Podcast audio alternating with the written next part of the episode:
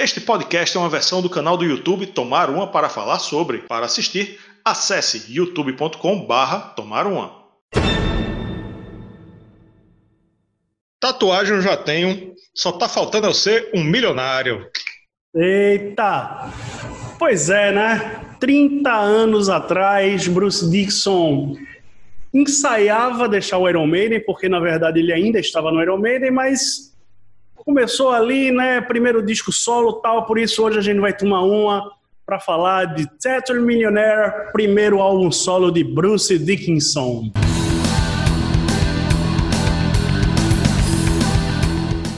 Olá, amantes do bom e velho rock and roll. Sou Rafael Araújo. E eu sou Yuri Moreira. Esse aqui é o Tomar Uma para falar sobre. Você sabe porque você clicou aqui, mas esse recado é para quem não sabe que a gente está no formato podcast também. É o conteúdo do canal do YouTube, está também no podcast. Então, temos conteúdo para todos os públicos, para ninguém reclamar mais de vídeo longo. Tem episódio longo para você se divertir no ônibus, no metrô, fazendo exercício, fazendo o que você quiser, beleza? Tattoo Millionaire foi lançado dia 8 de maio de 1990. Deixamos passar um pouquinho a data, mas só um pouquinho, né, não está em cima do lance. É, ele foi lançado por ocasião da, das gravações do, da música Bring Your Daughter to the Slaughter, que entrou no No Prayer for the Dying, que é um álbum do Iron Maiden. E essa música foi encomendada a Bruce Dickinson para o filme A Hora do Pesadelo 5, né, de, com o famoso é, monstro Freddy Krueger. O No Prayer for the Dying ele foi lançado em outubro de 1990. O Tattoo Millionaire, como eu falei, foi lançado em maio. Ou seja, o Steve Harris pegou a música Bring Your Daughter to the Slaughter e disse: me dê me dê, não, não lance não, não lance, não, não faça nada com ela, não, deixa ela aqui, né? e acabou que Bruce, talvez por uma vingancinha, disse: É, você tá pegando a minha música pra me indenizar ela, então eu vou fazer um disco solo. Qual é a tua relação, Yuri, com o Tattoo Millionaire? É, como a gente diz aqui no Nordeste, né? Me dê papai. Olha só, bicho. Tattoo Millionaire foi um disco que eu escutei demais no lançamento. É um disco que, por acaso, eu gosto mais do que o próprio No Prayer for the Dying, porque, como eu já falei em outros vídeos, o No Prayer, para mim, é um primeiro disco do Iron Maiden que tem músicas que eu não gosto. É um disco que eu acho ele um pouco problemático em algumas coisas. O, a sonoridade dele era completamente diferente do que estava vindo ali do Somewhere in Time, do Seventh Song. E aí Bruce Dixon lança o Tetra Millionaire, que é um disco que eu gostei muito, é um disco que eu achei sensacional. E assim, Bruce Dixon teve muita coragem, para não usar outra palavra, de tipo lançar um disco solo no auge do Iron Maiden, porque o Iron Maiden estava no auge. E de repente um disco completamente diferente, numa veia mais hard rock, né? Vinha do e... Seventh Sun, né? Vamos lembrar isso. Né? Ele vinha, ele vinha, o Iron Maiden estava no ascendente, né? Ou é. no Pray for the Die era na frente, foi depois, mas tipo, foi o Seventh Sun, é, o trabalho de Bruce Dixon anterior ao Tattoo Millionaire, né? Então ele fez o Seventh Sun e lançou o Tattoo Millionaire. Exatamente, exatamente. Mas é um disco que eu escutei demais, assim, eu gostei dele de cara, porque ele tem algumas que, algumas das músicas que para mim são das melhores coisas que Bruce já fez na, na carreira solo. Ele fez muita coisa boa. O Tethered não é, na minha opinião, o melhor disco solo dele, nem é o segundo, nem é o terceiro. Mas aquele impacto ali, né, de ver o cara que você estava acostumado a cantar no Iron Maiden e tal, de repente fazer uma coisa diferente, porra, eu acho que ele, ele mostrou que ele tinha vida fora do Iron Maiden. Acho que o grande mérito do Teto Milionário é esse. É, eu, eu conheci o Teto Milionário no bolo, né? Quando eu conheci Iron Maiden, Bruce Dixon, quando eu fui atrás dos CDs, né? Que não, não tinha streaming. No streaming a gente coloca lá uh, Bruce Dixon, sai a discografia toda, né? A gente não tinha essa facilidade na época. Mas assim, eu descobri o Samson, que foi a primeira uma das primeiras bandas dele, né? A primeira banda que ele gravou um, um, um disco e e descobri o Teto Millionaire e, porra, fiz questão de comprar o Teto Millionaire. Assim, eu fiz questão de comprar numa época que não na, a verba para CD não era tanta. Então, tipo, eu vou pegar o meu dinheiro e comprar os discos, todos os discos de Bruce Dixon que, que eu consegui e pô, me impactou muito. Eu ainda fui atrás de uma cópia, quem é de Recife sabe, tem uma loja aqui, vinil alternativo, tem a Abbey Road do nosso amigo Levi também, que se você não tivesse, não quisesse comprar o, o VHS, você podia fazer uma cópia, pedir para fazer uma cópia, levava uma fita lá, VHS, fazia, e gerou é aquele, aquele home video, né? Não dá pra chamar DVD nem nada. O Dive Dive Live, que é muito massa, velho. Muito bom mesmo. Bruce num palco pequeno, sem nada de efeito. A gente que, que é acostumado a ver com grandiosidade no Iron Maiden, mas ele no, no palco pequeno e, e aloprando, né? Como a gente diz aqui. É, foi, um, foi uma época é, bem interessante, né? De, esse tipo de, é, de roupagem mais crua que ele deu, né?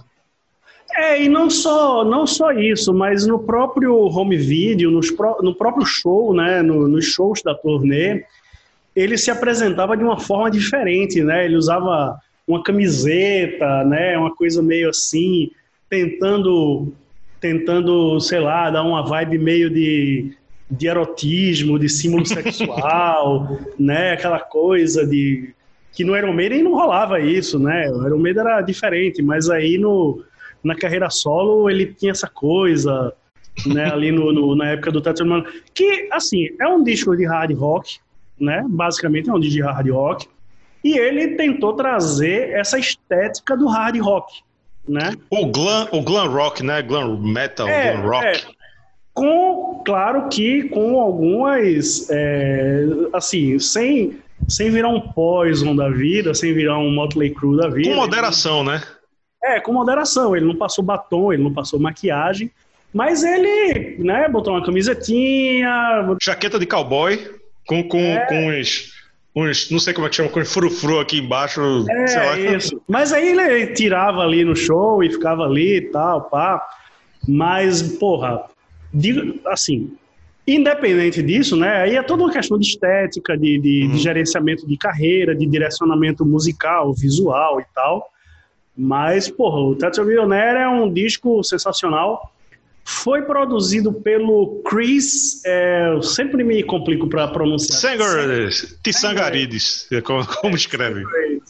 Chris Sangares, que é um cara que já faleceu, mas ele trabalhou com muita gente boa, trabalhou com Angra, trabalhou com Envil, com Saba, com Judas, né, Êxodos, sabe, Malmsteen, porra, gente pra caralho, Gillan, Halloween, e tipo, cara, cara muito grande e que foi responsável por moldar esse som, né, de, Bruce Dixon para essa vertente ali do, do hard rock, né? Então vamos para a formação para falar de um elemento importante que é o guitarrista desse álbum, né? Formação Bruce Dixon nos vocais, Ian Kiggers na guitarra, Ace White Spirit, Gillan, atual Iron Maiden, né, no mesmo ano, Andy Carr no baixo e Fábio Del Rio nas, na bateria. Bruce traz nosso querido e odiado por alguns guitarrista Ian Kiggers, que, porra, que já era um, já era um brother, né? Ele já tinha tocado com Gillan, que é o ídolo de Bruce Dixon, caso alguém não saiba. É, teve uma banda da New Wave of British Heavy Metal chamada White Spirit, que por acaso tem uma música bem parecida com Two Minutes to Midnight, né, o, o riff. E foi dessa, dessa química dos dois aí que saiu o álbum todo. Todas as músicas são Dickinson e Gers, fora o, o cover que a gente vai falar mais na frente, e No Lies, que encerra o disco ele foi tipo o Roy Z de Bruce Dixon nessa época, né?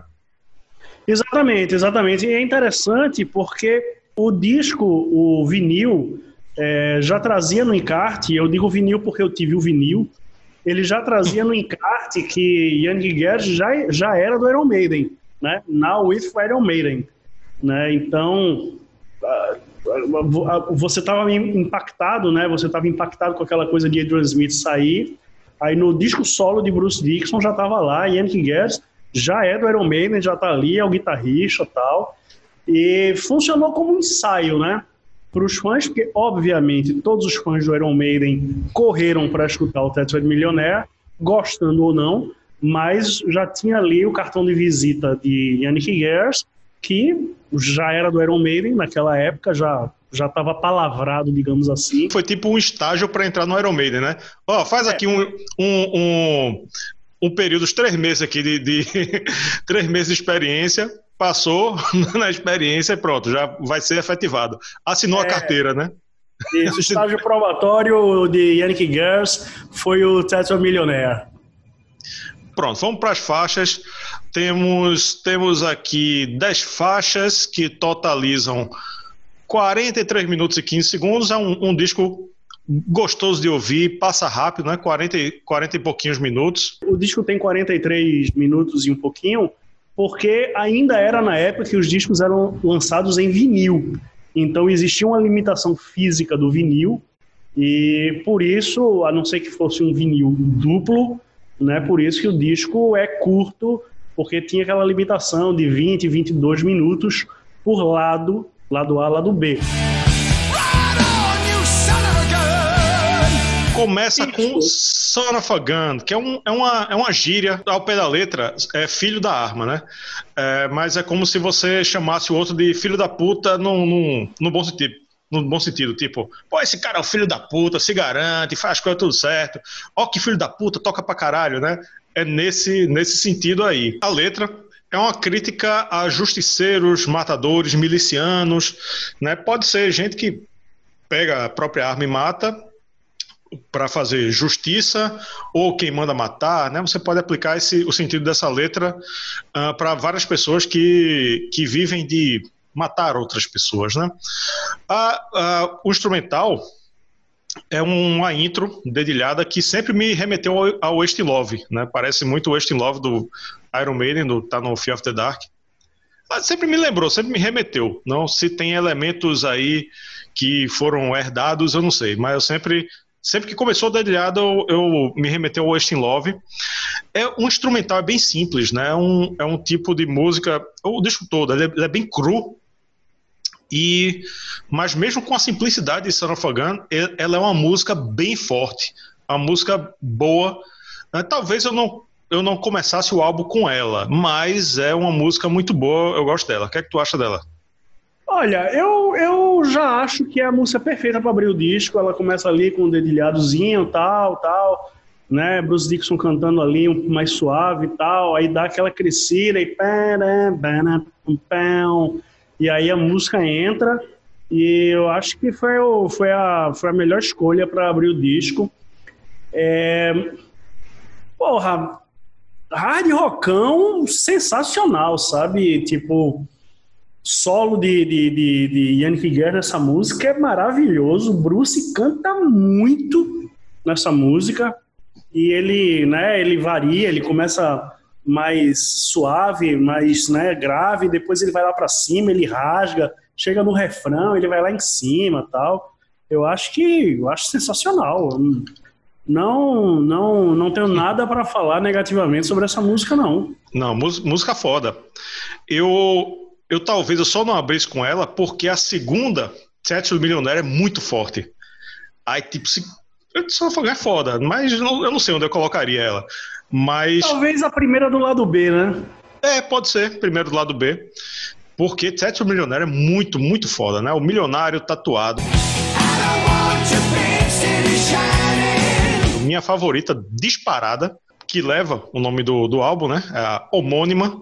Ah, a letra é uma crítica à vida louca dos rockstars que moram em Los Angeles e tem uma polêmica aí que seria uma suposta traição da esposa de Bruce Dixon na, nos anos 80, que era Jane, não é a que faleceu recentemente.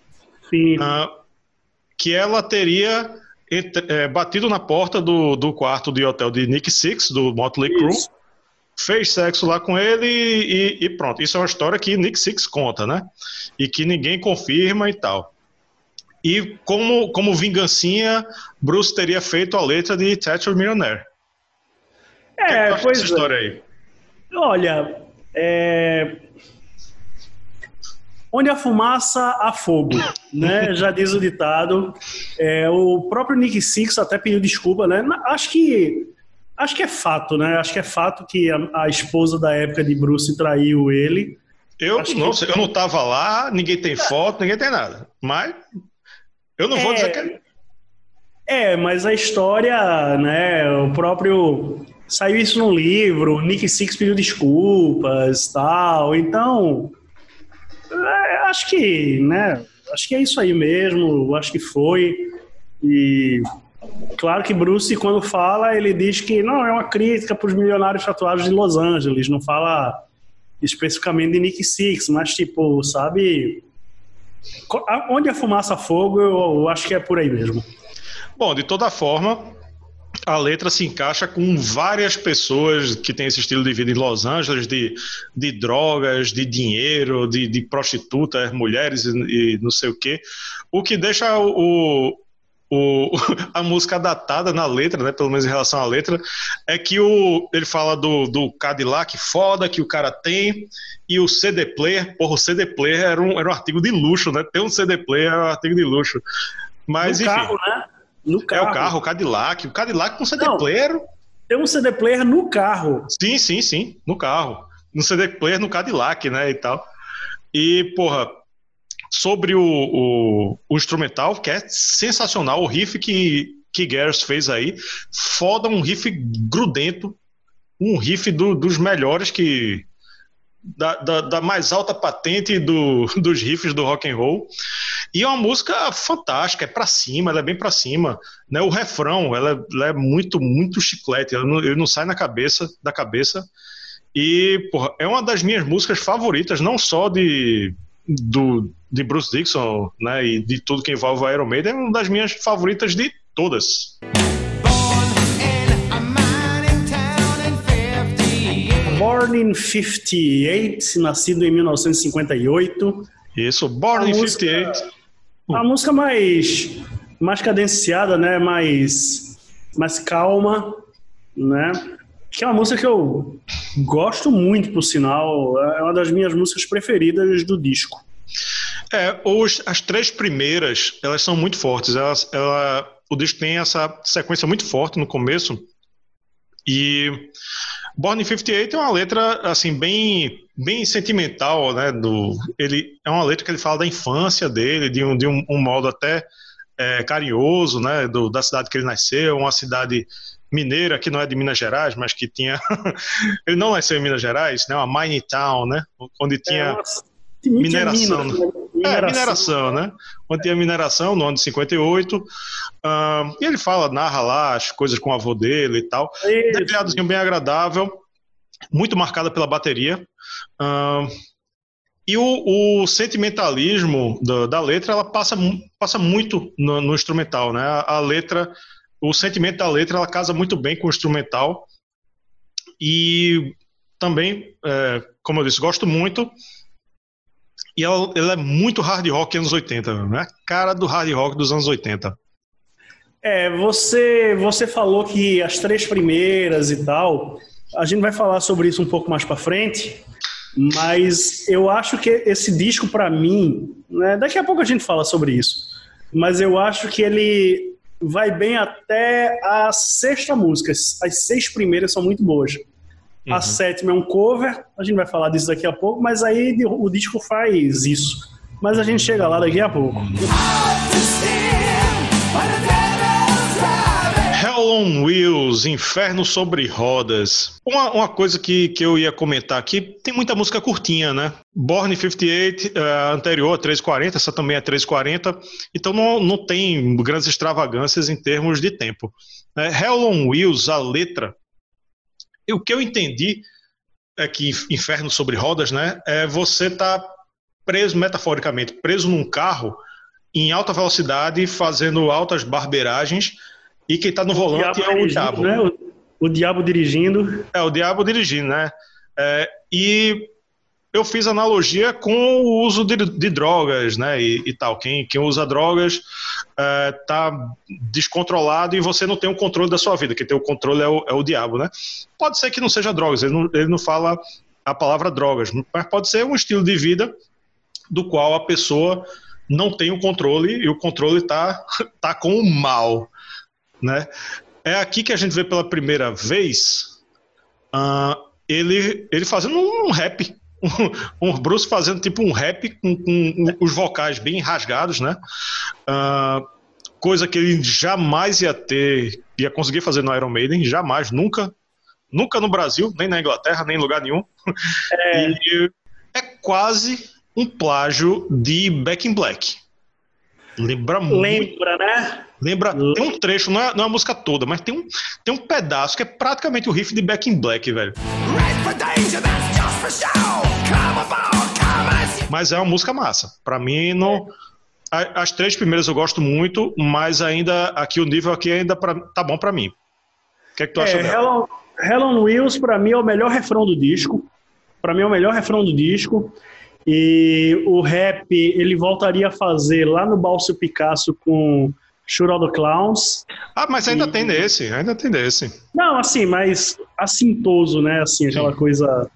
No Boston e... Picasso é um rap, rap mesmo. Aqui ele, ele usa um vocal de hard rock, né? um, um drive forte, né? aquele é. efeito na voz.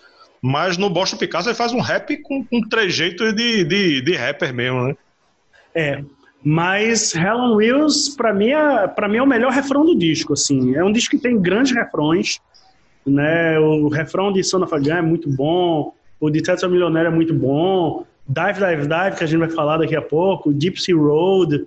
Mas Hell on Wheels, para mim, é o melhor, melhor refrão do disco. Gypsy Road.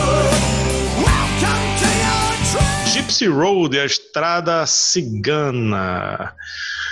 Ela é, é uma letra, é uma música de quatro minutinhos. Uh, a letra é sobre conquistar sonhos em uma vida na, na estrada, né? Uma estrada cigana. A pessoa vai vivendo a vida por aí. É uma power ballad. Uh, outra intro ótima de, de Gears, né? Um dedilhado muito bonito.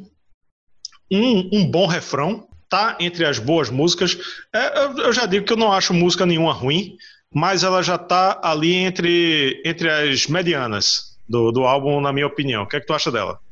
Rapaz, eu acho que eu mais gosto do disco. Para você ver como cada pessoa, né, pega a, a, coisa de uma forma diferente.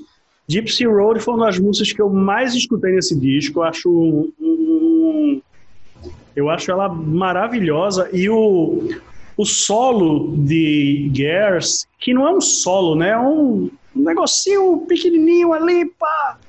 Eu acho maravilhoso, eu acho muito bem colocado, de um bom gosto espetacular. E o vocal de Bruce, né? Ele, ele no final, né? Oh, oh, oh Gypsy Road. Eu acho maravilhoso, acho essa música maravilhosa. Para mim é uma das três melhores do disco. Para mim é uma das três melhores do disco. Acho boa, mas no, pra mim não, não chega tanto. Dive, dive, dive, mergulhe, mergulhe, mergulhe. Ela é uma letra cheia de trocadilhos de submarinos com sexo. Tem até, até umas, uns trocadilhos até meio, meio bobinhos, engraçadinhos, né? Sêmen é homem do mar, mas a, graf, a, a, a fonética pode ser sêmen, então ele faz esse tipo de trocadilho, né? é, bones, que boner, é, enfim, ereção. Aí faz uns, um, uns trocadilhozinhos engraçadalhos. E, bom, é uma música que é cara de música de show, né? Começa com bateria só o, aquele o, né? No começo é muito, muito cara de show, muito. É, coisa que o Iron Maiden costuma, costuma fazer até hoje, né? Até, até o, o Book of Souls tem música com o, o que é claramente é, para agitar o pessoal em show, né? Mas ah, nunca, uh, nunca dessa forma. Nunca dessa forma. Porque aí é, é, quase, é quase Kiss. Quase, quase Kiss, né? É. é.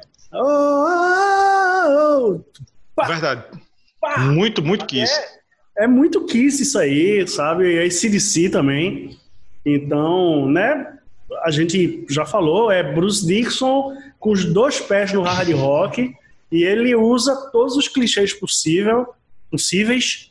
E não que isso seja ruim, claro que não, uhum. né? Mas assim, é, dive, dive, dive. É. Oh. é, é chega, chega a ser constrangedor, não no sentido ruim, mas no sentido de tipo, porra, sabe? Precisava vamos, tanto. Vamos, precisava tanto disso, mas beleza, vamos embora. Se a, a ideia é essa, vamos. É, ele tem, tem até panderola, né? Tem uma panderolazinha. É, é um rock farofa, né? No bom sentido, né? Porque eu gosto de rock farofa, né? Poison, Kiss. É muito, muito, muito rock farofa anos 80. Também é música boa. Música boa. Hum, tá ali, para mim, entre, entre as medianas do, do álbum também. Considerando que esse é um álbum bom. É um álbum bom. E, e o, o auge já passou. Estamos nas medianas, na minha opinião.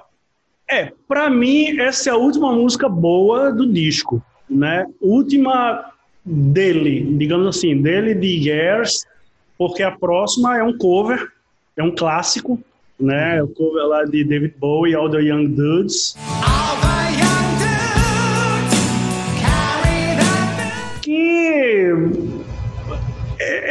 Não, assim, existem covers e covers, né? Você tem aqueles covers que você muda completamente, revisita, na verdade. Uhum. Ele tocou muito parecido com o que Bowie já fazia.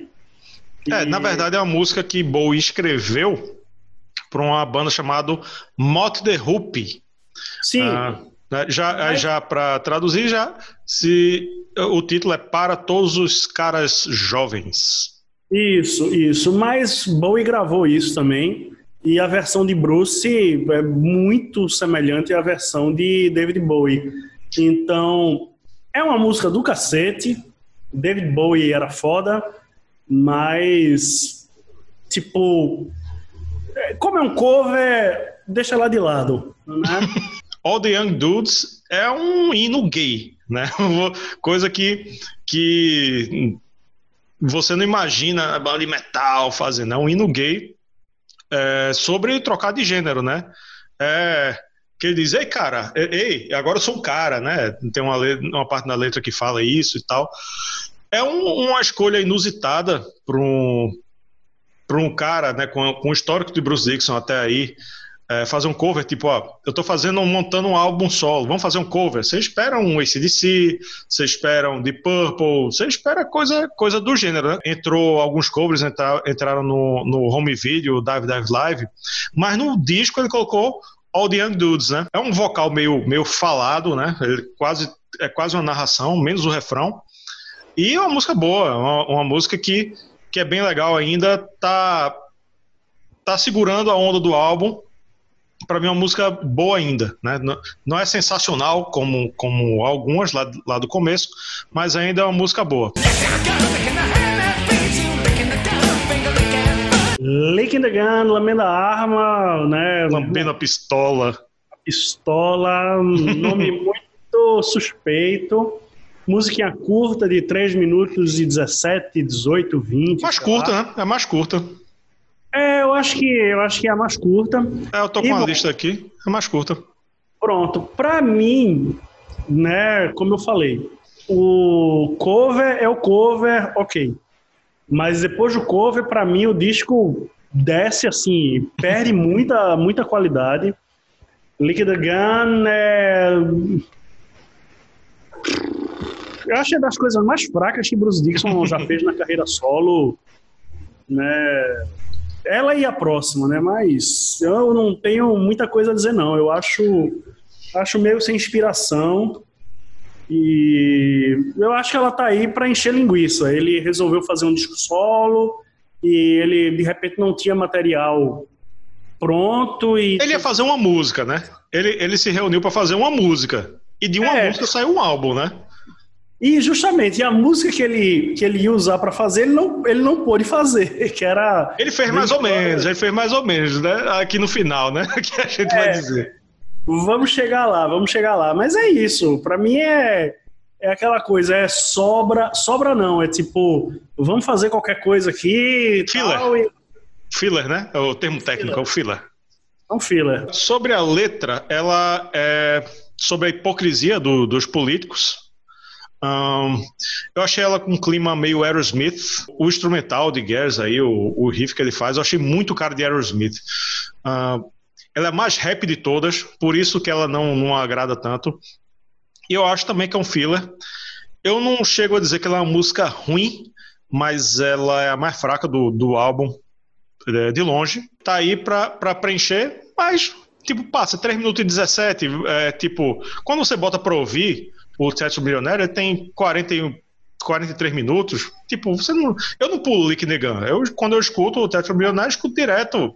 Tipo, daqui, quando você lembra de Lick the Gun, ela já terminou. Tipo, nem incomoda. Eu não acho ela pior do disco, porque eu acho que Zulu Lulu, Zulu Lulu é Zulu Lulu.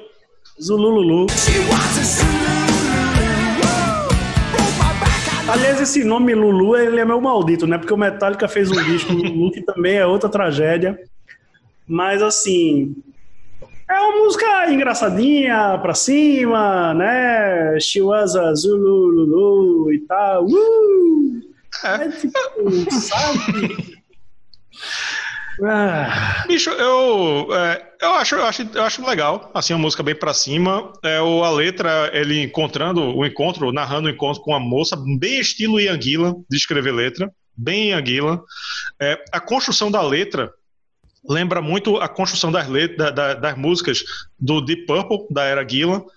Né? Claro, a sonoridade não parece Deep Purple, mas assim, se você olhar a estrutura, a letra, tudinho, como ele, como ele vai desenvolvendo a letra, é muito Deep Purple, muito Gillan, passaria por uma, uma letra de Gillan.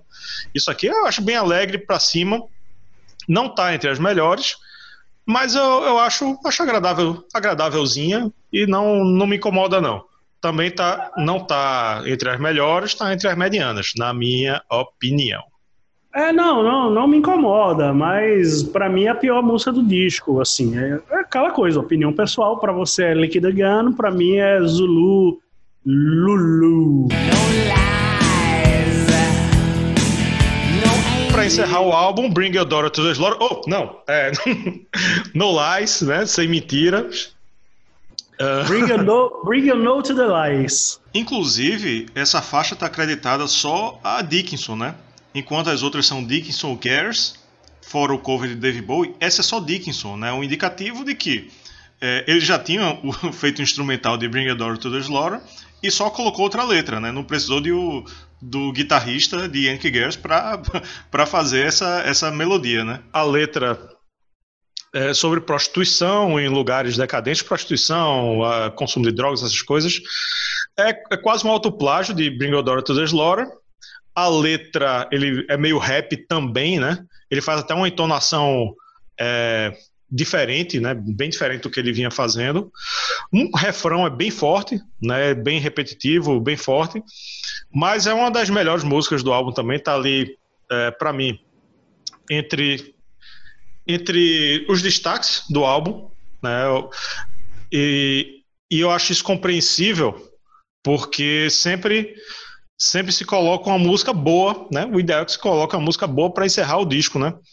E ele não tá no. Eu acho que vai no top, top 5 de músicas, né? São 10 faixas.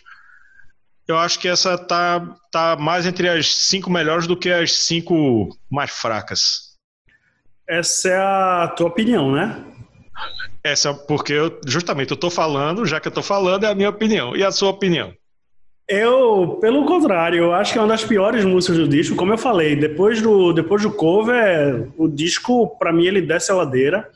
E assim, a, o refrão é bom, o refrão é bom, mas além do fato de ser um, um clone, sei lá, de Bring Your Daughter to the Slaughter, ela chega ali do meio pro fim e eles ficam, sabe? Parece que eles, tipo, ó, a gente tem mais três minutos aqui de vinil, a gente precisa encher, eles ficam lá, e não sei o que, Yankee Guerra fazendo barulho na guitarra, e né, e vai. Isso foi exagero, isso foi exagero. exagero. É, exagero total, assim. Eu acho que essa é música é, mais longa do disco, ela tem 6 minutos e 17. Essa enrolação que tu falou é uns 2 minutos. Sem, sem exagero, são uns dois minutos mesmo. Pois é, pois é. Fica, fica tipo, chega uma hora que. E ela termina também de qualquer jeito, né? Ela vem, vem, vem, vem, vem pá, acabou, né? Tipo, é aquela, ah, vai tocando aí, vai tocando aí, que a gente precisa encher o acetato, né, o vinil, e tipo, aí o cara do estúdio tá controlando lá o cronômetro, né? Eita, pronto, já deu, já deu, isso aí, vai, vai, um, dois, três e blá, blá, blá, blá. Sabe, tipo, pra mim, pelo contrário, pra mim é uma das piores do disco, essas três últimas, né, Lick in the Guns, Lulu e No Lies, para mim são as três piores do disco. Mas a gente pode fazer o seguinte: para você, Rafael, quais são as três melhores músicas do Tetra Millionaire? Fácil. As três primeiras. A Gun, Tetra Millionaire. Tetra Millionaire é a melhor, disparada. Uh, a Gun, Born in 58, né? Uh, Hell on Wheels é foda, Gypsy Road é, é muito boa. Dive, Dive, Dive é ok, boa. All the Young Dudes, boa. Lick the Gun, fraca. Zulu, ah, ok. No Lies, ok, boa. É, para mim as três melhores, Son of a Gun, Tetra Millionaire e Gypsy Road, que eu tenho um, um carinho.